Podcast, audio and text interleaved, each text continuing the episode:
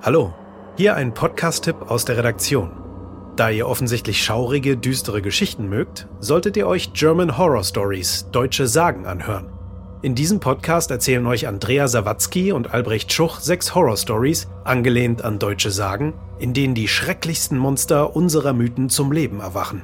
German Horror Stories, deutsche Sagen gibt es kostenlos auf RTL Plus Musik. Und jetzt hier als Vorgeschmack die Folge Erkinger. Die Geschichten in diesem Podcast beinhalten fiktive, potenziell verstörende Szenen und explizite Darstellungen körperlicher Gewalt. Wenn ihr wisst, dass ihr darauf sensibel reagiert, hört lieber einen unserer anderen Podcasts.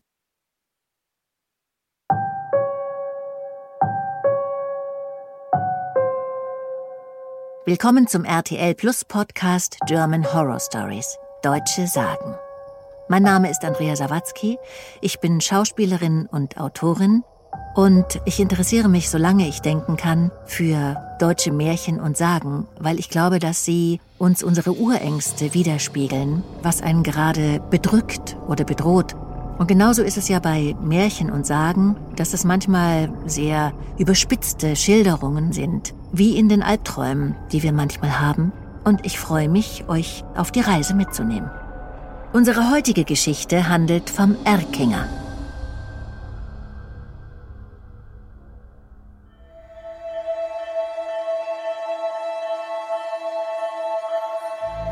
Habt ihr euch schon mal in einer warmen Sommernacht auf eine Wiese gelegt, hoch zu den Sternen geschaut und euch dabei winzig klein gefühlt, wie Sandkörner am Strand der Unendlichkeit? Es gibt tatsächlich Menschen, die nicht wahrnehmen, wie klein sie im Vergleich zum Universum sind. Sie finden sogar Gefallen daran, auf andere herabzuschauen. Sie versuchen alles, damit wir uns in ihrer Gegenwart klein und wertlos fühlen. Sie fürchten. Sie fühlen sich groß, solange sie uns klein halten. Doch es gibt auch solche, die buchstäblich riesig sind. Ich meine nicht solche Menschen, die sich ab und zu den Kopf am Türrahmen stoßen oder im Supermarkt in das höchste Regal greifen können. Ich spreche von Riesen.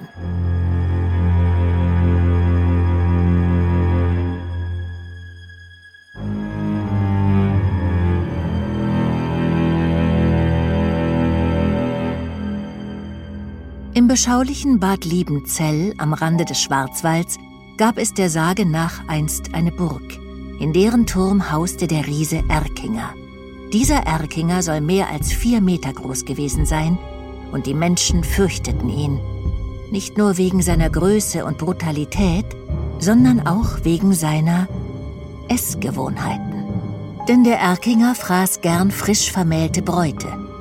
Ihre Knochen warf er aus dem Fenster seines Turmes mit solcher Kraft, dass sie minutenlang flogen, bevor sie endlich zu Boden fielen. Im Laufe der Jahre bildeten die Knochen einen wahren Berg an Gebeinen. So versetzte der Riese Erkinger die Bad Liebenzeller in Angst und Schrecken, bis ihm eines Tages ein mutiger Mann entgegentrat und ihm ein Ende setzte. Die Leiche des Erkingers wurde jedoch nie gefunden. Wer weiß, ob er damals nicht davonkam und heute noch Hunger auf junge Frauen hat. Unsere heutige Geschichte handelt von einer verliebten Frau, die sich einem Monster entgegenstellt.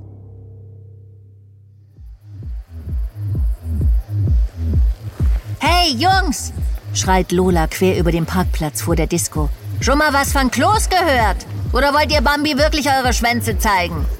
Die drei Typen, die schwankend am Waldrand nebeneinander stehen und zwischen ein paar Autos pinkeln, drehen sich synchron zu Lola und ihrer besten Freundin Kisha um. Kisha lacht und stößt Lola an. Halt die Klappe, sonst kommen die noch her. Hey, Süße, komm mal rüber, ruft einer der Männer und greift sich an den Schritt. Ich brauch noch Hilfe beim Abschütteln. Die Typen lachen. Kisha rollt genervt mit den Augen und dreht sich weg.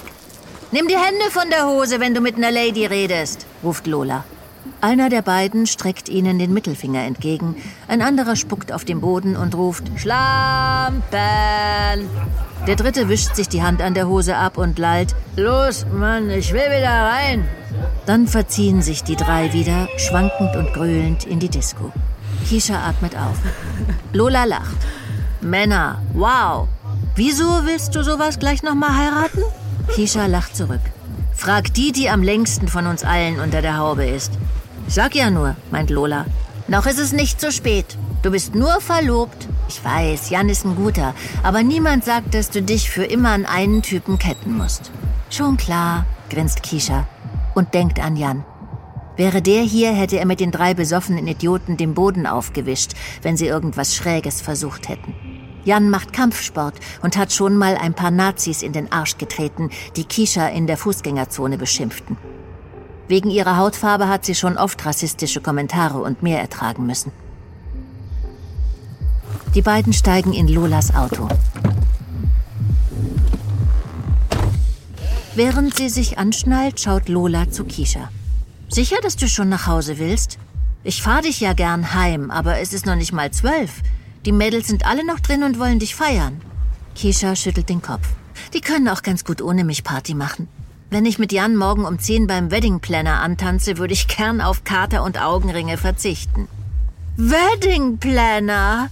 ruft Lola mit übertriebenem Pathos. Schön dekadent sind wir geworden.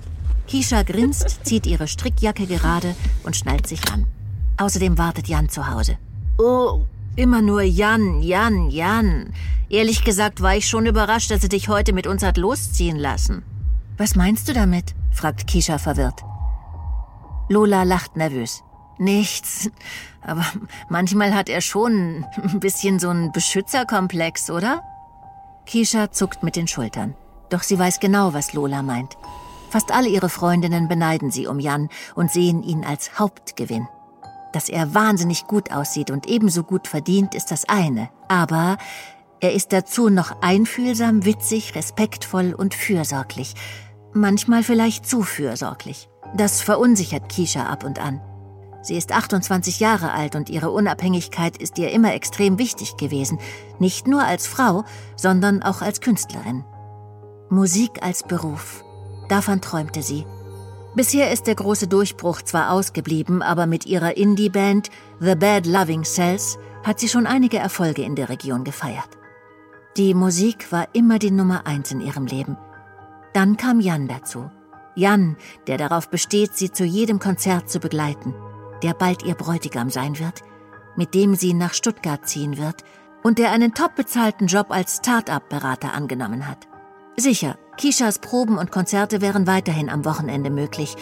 Aber wenn es um Jans Premium-Job oder eine künftige Familienplanung geht, ist klar, was Priorität haben wird.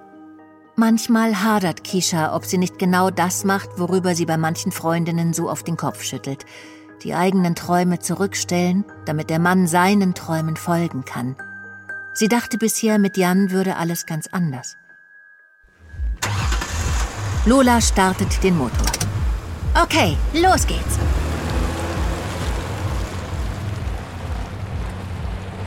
Was für eine Nacht. Das erste Mal, dass ich in so einem Bumsschuppen nüchtern geblieben bin. Und für dich die letzte Partynacht in Freiheit? Lola grinst. Kisha versteht den Scherz, aber so richtig mitlachen kann sie nicht. Was dagegen, wenn ich Musik anmache? fragt sie, als das Auto den Parkplatz verlässt und auf die bewaldete Straße einbiegt. Klar, mach, sagt Lola. Aber bitte nicht noch mehr von diesen 90er Jahre Trash-Pop. Zum Tanzen war's mega, sagt Kisha. Aber hallo! Die beiden wippen auf ihren Sitzen rum, dann brechen sie lachend ab. Uh, ah, warte mal kurz, sagt Kisha.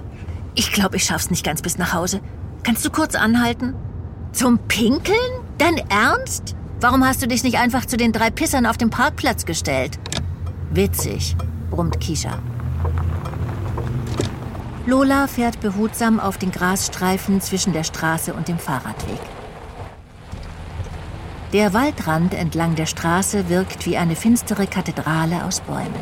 Die dichten Baumkronen lassen keinen Blick auf den ohnehin sternlosen verhangenen Himmel zu. Kaum zehn Meter vor ihnen erleuchtet der Wagen mehrere dicke Stämme, wo die Straße eine scharfe Kurve macht. Lola schaltet den Motor aus. Da hast du dir ja ein kuscheliges Plätzchen ausgesucht. Ist doch nur Wald, der tut mir nichts. Auf jedem Schützenfest hätte ich mehr Angst, lacht Kisha und löst den Gurt. Sie steigt aus und wirft Lola durchs Fenster einen Luftkuss zu. Als die Tür hinter ihr zufällt, dreht Lola die Musik laut auf und Elektrobeats wummern aus den Boxen. In der Dunkelheit erkennt Lola gerade noch, wie Kisha im Wald verschwindet. Dann lehnt sie sich müde im Fahrersitz zurück.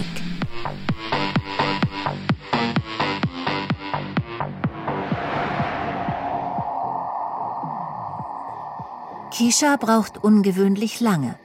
Nach fünf Minuten, die Lola wie eine Ewigkeit vorkommen, schaltet sie die Musik aus und schaut angestrengt durchs Beifahrerfenster in die Dunkelheit.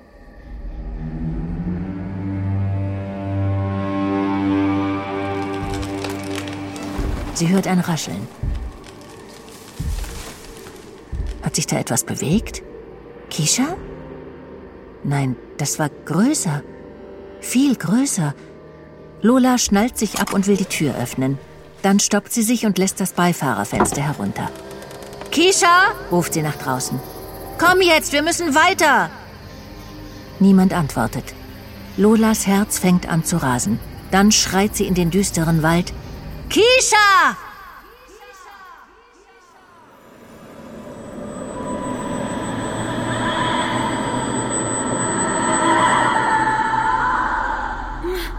Kisha erwacht in Dunkelheit. Ihr Kopf fühlt sich an, als hätte sie jemand mit einem Baseballschläger umgehauen. Sie kann ihr linkes Auge kaum öffnen. Etwas Klebriges ist hineingelaufen. Sie wischt mit der Hand darüber. Eindeutig Blut. Kisha fühlt sich benommen. Ihre Gedanken sind wie Seifenblasen im Nebel. Nur langsam wird sie klarer und erkennt Umrisse der Umgebung. Einen schmalen Lichtstreifen wie von einem offenen Türspalt. Sie lehnt an etwas Kaltem. Eine Steinwand? Als sie die Füße anzieht, spürt sie etwas an ihrem rechten Knöchel. Sie berührt es vorsichtig mit ihren Fingern und ertastet an ihrem Fuß einen Ring aus rostigem Eisen. Er besteht aus zwei runden Hälften. Auf der einen Seite verbunden mit einem Kettenglied, auf der anderen Seite ist ein Bolzen hindurchgetrieben. Sie versucht, ihr Bein auszustrecken. Da klirrt eine Kette und spannt sich. Der Ring schneidet in Kishas Knöchel und sie stöhnt vor Schmerz. Er sitzt bombenfest. Eine fiese, altmodische Fußfessel, wie in einem schlechten Historienfilm. Sei still, flüstert eine Frauenstimme aus dem Halbdunkel wenige Meter von Kisha entfernt. Mit Mühe erkennt sie eine zusammengekauerte Gestalt an der gegenüberliegenden Seite des Raumes. Wo bin ich hier? fragt Kisha verwirrt. Ich weiß es nicht, wimmert die Frau von gegenüber. Ich war auf dem Nachhauseweg von einer Party und dann, keine Ahnung, irgendwas ist mir gegen den Kopf geknallt und dann bin ich hier wieder aufgewacht. Wie bei mir, sagt Kisha. Mit ihrer Hand tastet sie die Kette entlang, Sie ist an einem Metallrohr festgemacht. Kisha ertastet das Rohr und das Gestell, zu dem es gehört. Es ist ein Etagenbett aus rostigem Metall. Ich habe ihn gesehen, als er dich herbrachte. Kisha hält inne. Wen gesehen? Den Mann, das. das Monster, flüstert die Frau unter Tränen. Wenn das kein Albtraum ist, muss es wohl ein schlechter Scherz sein, denkt Kisha. Eine absurde Reality-Show mit versteckten Kameras oder vielleicht ein Escape-Game. Hatten sich Kishas Freundinnen einen letzten Prank für den Junggesellinnenabschied überlegt? Sie klammert sich an diesen Gedanken, obwohl der stechende Schmerz in ihrem Schädel und das Blut in ihrem Gesicht etwas anderes andeuten. Vorsichtig steht sie auf und stöhnt, als eine weitere Schmerzwelle durch ihren Schädel jagt. Dann zerrt sie mit beiden Armen am Bett.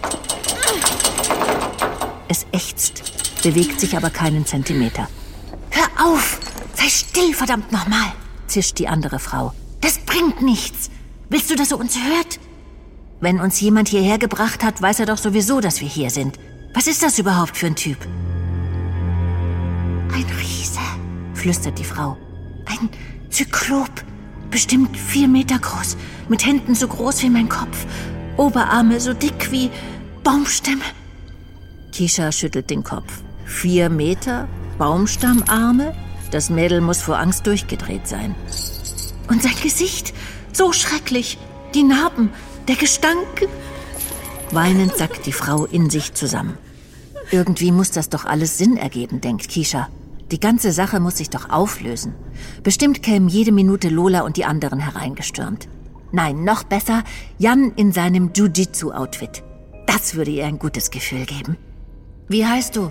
fragt Kisha. Ich bin Helen, sagt die andere Frau leise. Ich heiße Kisha und ich muss morgen früh das Menü für meine Hochzeit festlegen. Ich muss scheiße noch mal hier raus. Hast du ein Handy? Meine Handtasche ist noch... Sie unterbricht sich. Was ist eigentlich mit Lola?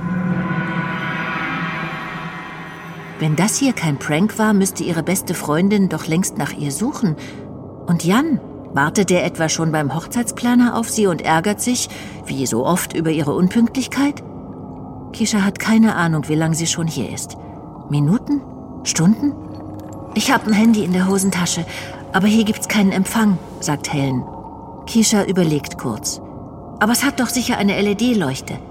Mensch, Helen, mach doch das verdammte Licht an. Bitte, bitte sprich leiser, fleht Helen. Ich kann kein Licht machen, das erregt seine Aufmerksamkeit. Ah, stimmt, lacht Kisha trocken. Der Vier-Meter-Riese. Dann holt sie tief Luft und ruft mit aller Kraft. Hallo, hört mich jemand? Hilfe! Ich will hier raus! Keine Reaktion. Nur Helens Wimmern. Nein, nein, nicht doch. Einen kurzen Moment ist es still. Dann rumpelt es. Mit einem lauten Knall fliegt die Tür auf. Der Lichtschein blendet Kisha und sie kneift die Augen zusammen. Als sie sie wieder öffnet, ist es beinahe dunkel, denn eine riesige Gestalt füllt den Türrahmen aus. Gebückt zwängt sich das Wesen in den Raum. Kisha erkennt eine Silhouette, die bis zur nackten Betondecke über ihnen reicht. Die Gestalt muss sich ducken, um nicht mit dem Kopf anzustoßen. Wildes, verknotetes Haar steht nach allen Seiten von ihrem riesigen Schädel ab. Ihre dreckige Kleidung sieht aus wie ein Dutzend zusammengenähter Decken. Starr vor Schreck drückt sich Kisha gegen das Etagenbett. Helen hat sich zusammengerollt und zittert. Dann brüllt das Wesen. Ein unmenschliches Grollen, das jedes andere Geräusch in der Luft zermalmt. Unerträglich stinkender Atem schlägt Kisha ins Gesicht. Es riecht nach Fäulnis, Verwesung und widerwärtig süßlich. Sie muss würgen. Das abartig große Ungetüm dreht sich zu Helen um und kniet sich hin. Kisha hört metallisches Klacken. Scheppernd fliegt eine Kette zur Seite. Mit seiner Pranke packt der Riese die langen blonden Haare der jungen Frau und steht auf. Helen kommt schreiend mit ihm auf die Beine. Er macht einen Schritt rückwärts hin zu Kisha, die sich an der Seite des verrosteten Doppelstockbettes gegen die Wand drückt, als hoffe sie, die kalte, rissige Mauer könne sie verschlucken. Mit einem Ruck dreht sich der Riese zu ihr um. Helens Körper hängt, hilflos zappelnd, an ihm. Im Schatten des Raumes sieht Kisha etwas aufblitzen. Ein Auge? Als er noch einen Schritt auf sie zustappt, fällt Licht auf den Kopf des Riesen. Sein Gesicht wirkt menschlich, irgendwie. Oder vielleicht war es das mal. Die Züge sind grotesk verzerrt, von furchigen Narben durchzogen, als hätten riesige Hunde ihre Zähne in sein Fleisch geschlagen. Manche Proportionen sind falsch. Das linke Auge ist eine vernarbte, überwucherte Höhle. Das rechte funkelt bösartig im Zwielicht. Der Riese öffnet den Mund und wieder verbreitet sich der schlimme Gestank. Gut, scheint er zu grunzen. Vielleicht auch. Komm. Es ist schwer verständlich. Der Riese geht vor Kisha auf die Knie und öffnet mühelos ihre Fußfessel.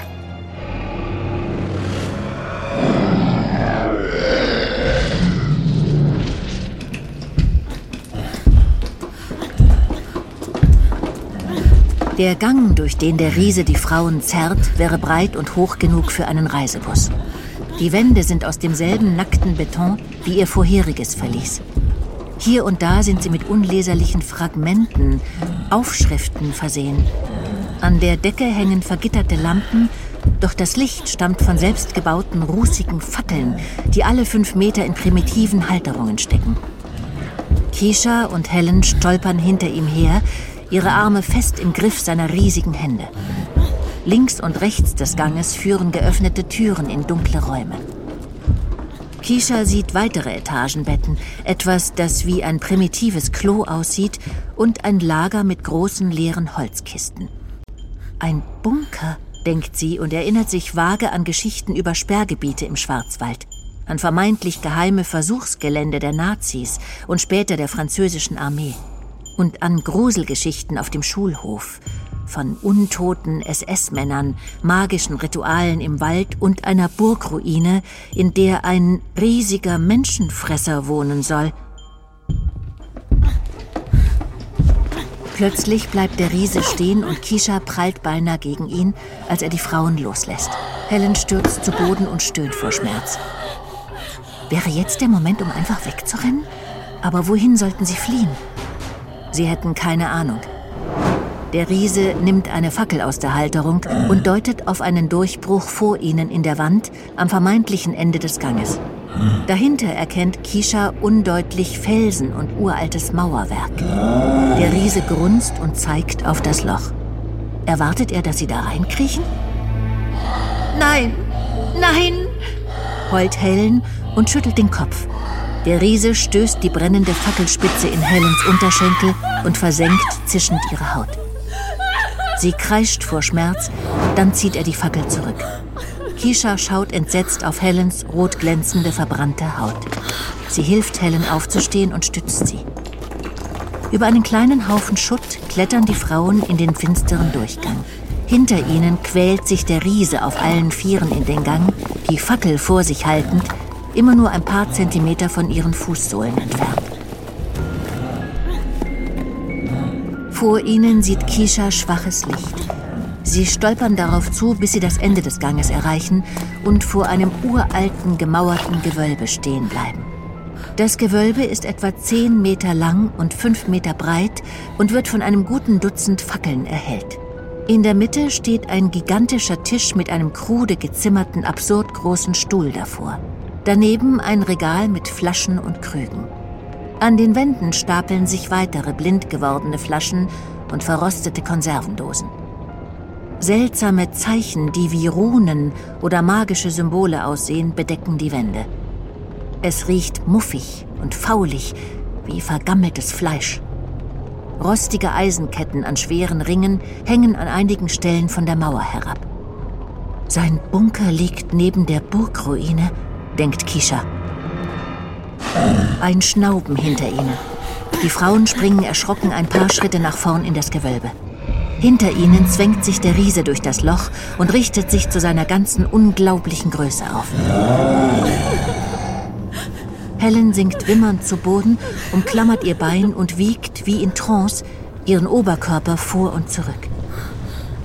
Kisha will zu ihr, doch der Riese schleudert sie mit einem beiläufigen Wisch seiner Hand zur anderen Seite des Raumes. Sie prallt schmerzhaft gegen die Mauer und rutscht zu Boden. Der Riese schleift Helen über den kalten Stein und kettet sie mit einer Schelle ums Handgelenk an der Wand fest. Kisha wirft einen Blick zurück auf den Durchbruch. Mit wenigen großen Schritten könnte sie dort sein. Der Riese bemerkt Kishas Blick und verzieht seine Fratze zu einem schauerlichen Grinsen, als könne er ihre Gedanken lesen. An der Wand neben dem Durchbruch lehnt eine dicke Stahltür mit halb abgerissenen, verdrehten Scharnieren. Auch sie ist mit seltsamen Zeichen versehen, grob dahingeschmiert mit brauner Farbe oder Blut. Mühelos greift der Riese die Tür und schiebt sie vor das Loch. Das war's mit dem Fluchtplan, denkt Kisha. Der Riese hebt Kisha vom Boden auf wie ein Katzenbaby und zerrt sie zur nächstgelegenen Kette. Klackend schließt sich die Schelle um ihr Handgelenk. Dann geht er in den hinteren, kaum einsehbaren Teil des Gewölbes und beginnt zu hantieren. Es klappert metallisch. Fast wie Besteck, denkt Kisha, und in diesem Moment packt sie die Panik. Bisher war sie vor allem überfordert von dieser Situation und der Angst. Doch das Grauen, das sie jetzt spürt, geht tiefer. Aus diesem Albtraum wird sie nicht mehr wach. Das hier ist real. Vor ihr steht ein Monster, gegen das sie keine Chance hat, das sie nie wieder gehen lassen wird. Jan, wenn der jetzt hier wäre. Auch ein Riese würde ihm keine Angst machen, selbst wenn er sechs Meter groß wäre. Verdammt. Jan hatte ihr noch angeboten, sie von der Disco abzuholen. Aber sie musste ja ablehnen und sich über sein Helfersyndrom lustig machen. Flammen erhellen das Gewölbe, als der Riese sich an einer Feuerstelle zu schaffen macht. Die Symbole an den Wänden scheinen kurz aufzuleuchten, als würden sie auf etwas warten. Kisha erkennt einen riesigen Drehspieß über dem Feuer. In der Nähe des Tisches sieht sie einen großen Kübel. Er steht neben einem weiteren, grob gehauenen Loch in der Steinwand, durch das bläuliches Licht in den Raum fällt. Aus dem Kübel ragt ein eindeutig menschliches Bein. Reste einer Hose, ein nackter Fuß. Kisha erschrickt. Auf dem Boden daneben liegt ein Arm, blutverschmiert, schlank, offenbar der Arm einer Frau. Sie presst sich den Arm vor den Mund und beißt in den Ärmel ihrer Strickjacke, um nicht zu schreien. Der Riese fährt unbekümmert mit seiner Arbeit fort, bis er schließlich zu Helen läuft, ihre Handschelle öffnet und sie mit sich zerrt. Helen schreit und schlägt um sich. Der Riese scheint es gar nicht zu spüren. Als er Helen zum Tisch zerrt und sie ebenfalls den Kübel bemerkt, kreischt sie panisch. Dann erstickt ihr Schrei, als der Riese sie an der Kehle packt und auf seine Augenhöhe hebt. Mit der freien Hand drückt er beinahe vorsichtig einen Finger in ihren Bauch. Helen strampelt panisch, doch sie kann sich nicht aus der Umklammerung lösen. Der Riese dreht sie langsam hin und her, wirkt beinahe neugierig und seltsam konzentriert. Als wolle er ihr Fleisch prüfen, denkt Kisha entsetzt. Kisha schießt in den Kopf, dass sie wahrscheinlich als nächstes an der Reihe ist. Sie zerrt an der Kette, versucht ihre Hand durch die Schelle zu ziehen. Das rostige Eisen schneidet schmerzhaft in ihre Handgelenke, bis sie bluten. Kisha gibt auf. Dann sieht sie, wie der Riese Helens Arm packt und zu ziehen beginnt. Langsam, unaufhaltsam. Er zieht und zieht. Sie brüllt. Es ist das schrecklichste Geräusch, das Kisha je gehört hat. Helens Arm reißt ab. Dann wird sie still. Eine Blutfontäne schießt aus ihrer Schulter und der Riese wirft ihren Körper achtlos auf den Tisch. In der Hand hält er ihren Arm, von dem er nun langsam die Reste von Helens Jacke und Bluse abzieht. Kisha erbricht sich auf den Steinboden. Helen, wach bloß nicht auf, fleht Kisha in Gedanken. Du willst nicht wissen, wo der Geruch von brennendem Menschenfleisch herkommt oder was sich jetzt dort drüben über dem Feuer dreht. Der Riese hockt hinter dem Tisch am Feuer. Er dreht den Spieß, an dem Helens Arm steckt, langsam und methodisch.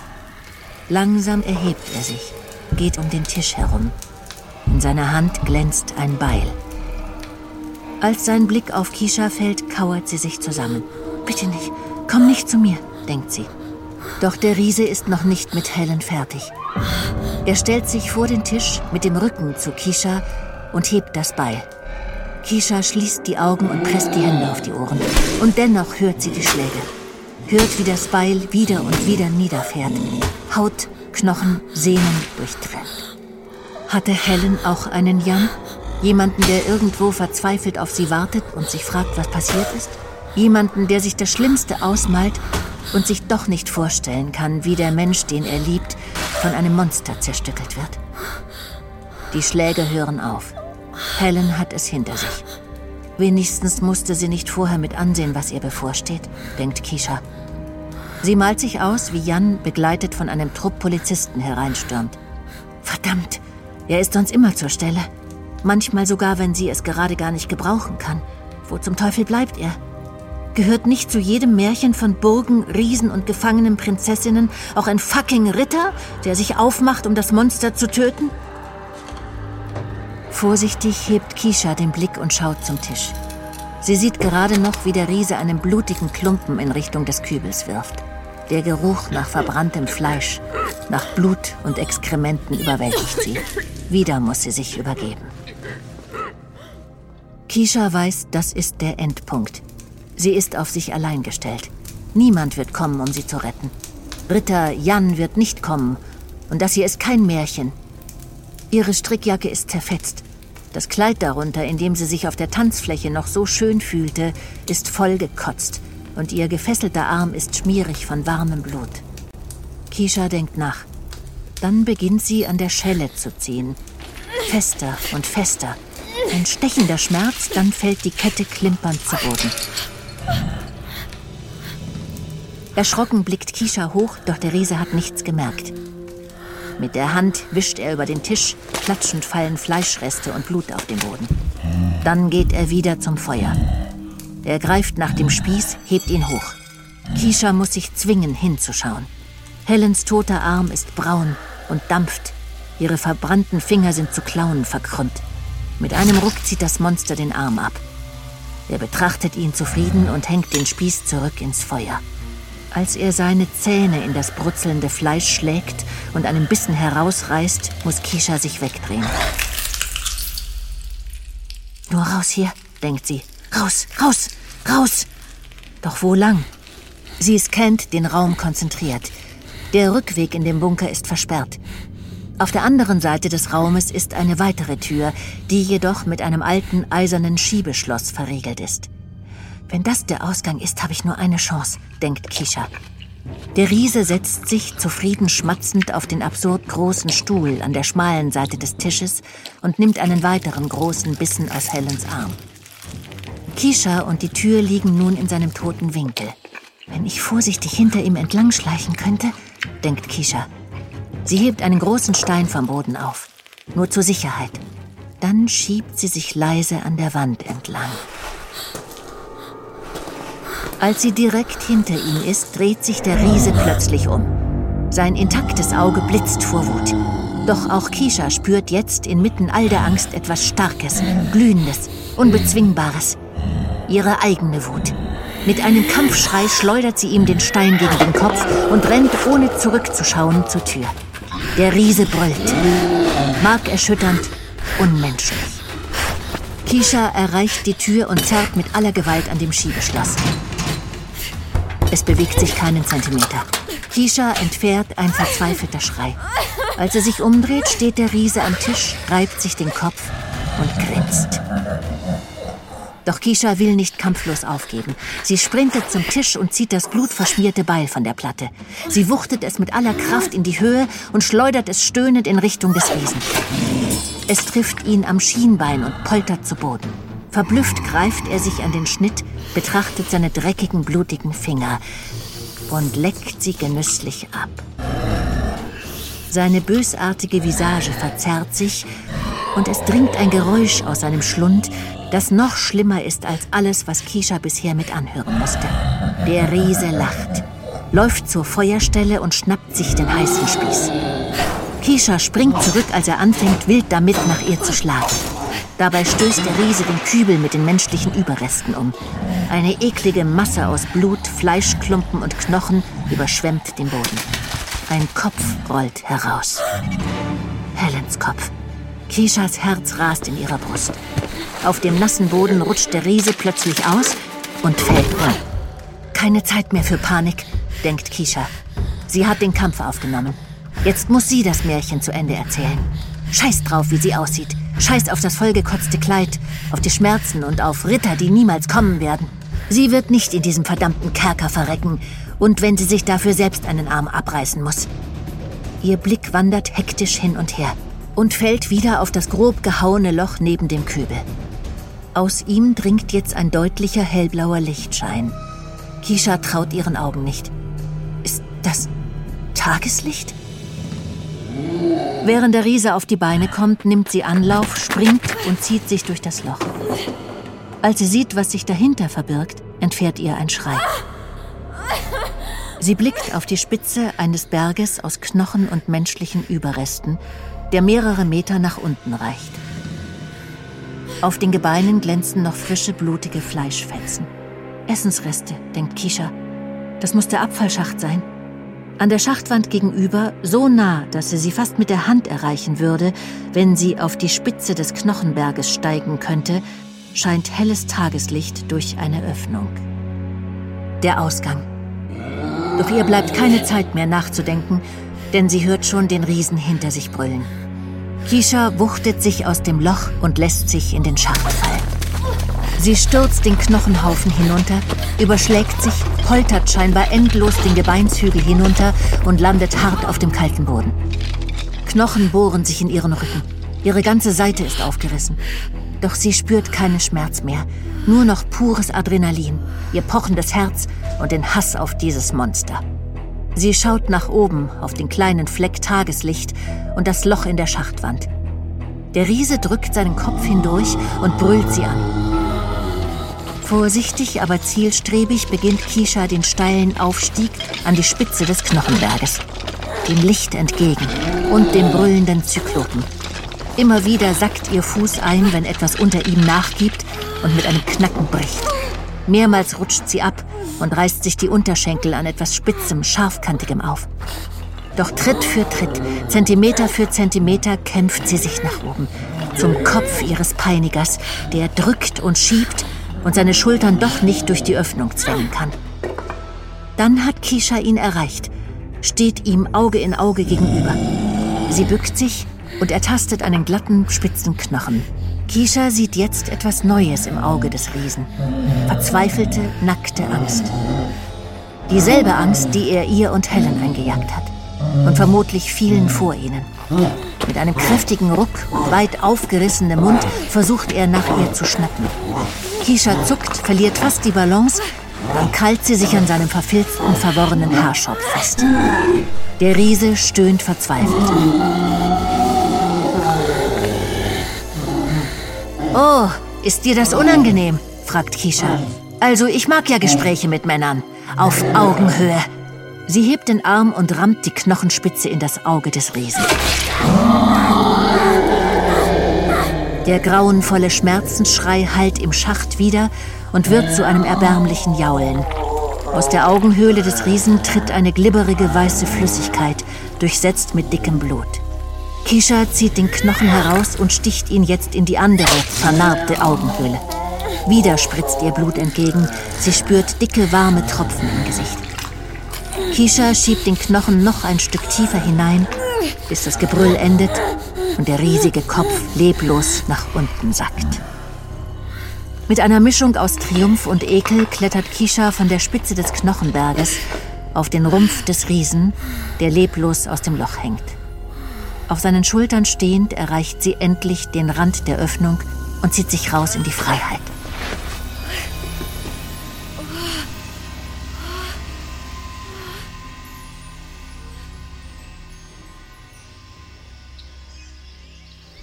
Das grelle Tageslicht des Waldes brennt in ihren Augen. Neben dem Schacht liegen uralte, zersplitterte Holzbalken, die wohl früher als Abdeckung dienten. In der anderen Richtung, zwischen dichten Büschen und Bäumen, ragt ein grauer Betonklotz auf. Der Bunker, fährt es ihr durch den Kopf. Kisha läuft los durch den Wald und gelangt an einen rostigen Stacheldrahtzaun. Sie zwängt sich durch eine offene Stelle. Dann hört sie die Hunde und kurz darauf die Rufe. Hier, hier! Schnell, da ist jemand! Als der erste Polizist sie erreicht, muss sie lächeln. Kein Ritter, denkt sie. Kein Jan. Aber wer braucht den schon, wenn man sich selbst retten kann? Sagt Jan, dass ich ein bisschen später komme? flüstert sie noch. Dann schließt sie die Augen und lächelt. Denn sie hat gerade einen Riesen besiegt.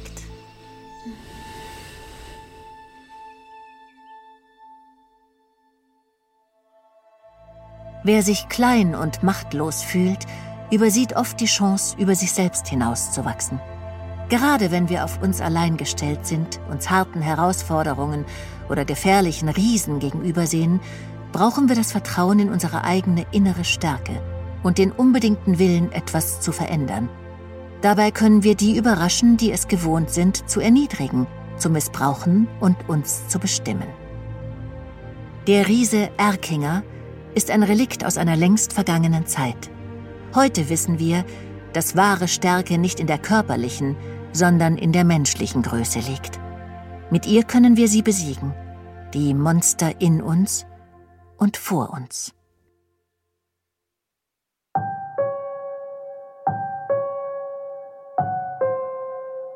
Wenn euch diese Geschichte gefallen hat, abonniert diesen Podcast, um keine Folge zu verpassen. German Horror Stories, Deutsche Sagen ist ein Podcast von RTL Plus Musik. Skript Volker Strübing. Regie, Sprachaufnahmen Johanna Steiner.